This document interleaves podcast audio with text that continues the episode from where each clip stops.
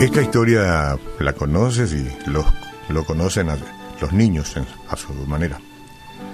Vino palabra de Jehová a Jonás, hijo de Amitai, diciendo, levántate y ve a Nínive, aquella gran ciudad, y pregona contra ella, porque ha subido su maldad delante de mí.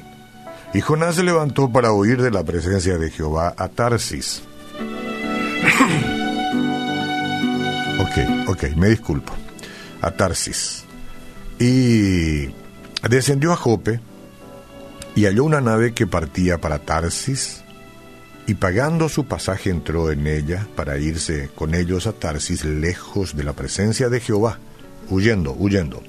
Pero Jehová hizo levantar un gran viento en el mar y hubo en el mar una tempestad tan grande que se pensó que se partiría la nave. Y los marineros tuvieron miedo y cada uno clamaba a su Dios, ¿eh? cuando eso tenían dioses por todas partes, este, y echaron al mar los enseres que había en la nave para descargarla de ellos, pero Jonás había bajado al interior de la nave y se había echado a dormir. En nuestra jerga bien popular sería Oñembotab. Y el patrón de la nave se acercó y dijo, ¿qué tienes, dormilón? Levántate y clama a tu Dios. Ahí ya estamos hablando del verdadero Dios, porque el verdadero Dios fue quien habló con Jonás. Quizá Él tendrá compasión de nosotros y no pereceremos.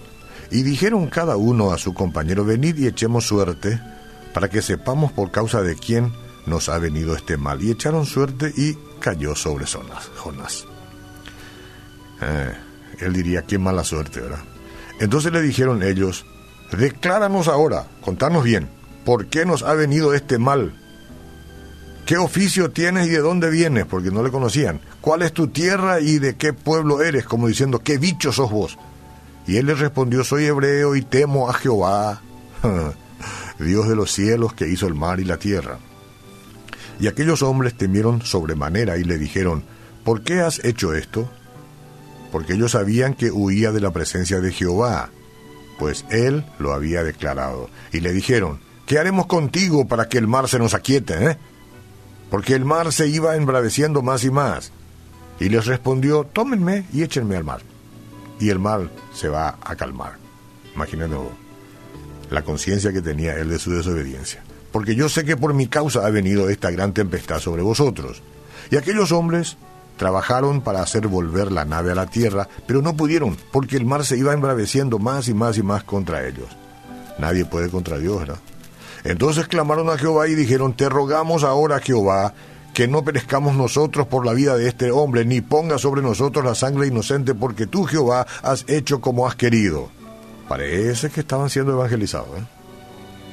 Y tomaron a Jonás y lo echaron al mar, y el mar se aquietó de su furor. Y temieron aquellos hombres a Jehová con gran temor y ofrecieron sacrificio a Jehová e hicieron votos. No sabemos hasta qué punto. Ellos ahora empezaron a adorarlo y a tenerlo como Dios. esperemos que sí. Jehová tenía preparado un gran pez, como ya sabemos, que tragase a Jonás. Y estuvo Jonás en el vientre del pez tres días y tres noches. No me pregunte a mí cómo puede ser eso, que algunos dicen no tiene lógica, pero así es como la Biblia relata. Y yo lo creo. Bueno, entonces, una vez más las tormentas. ¿eh?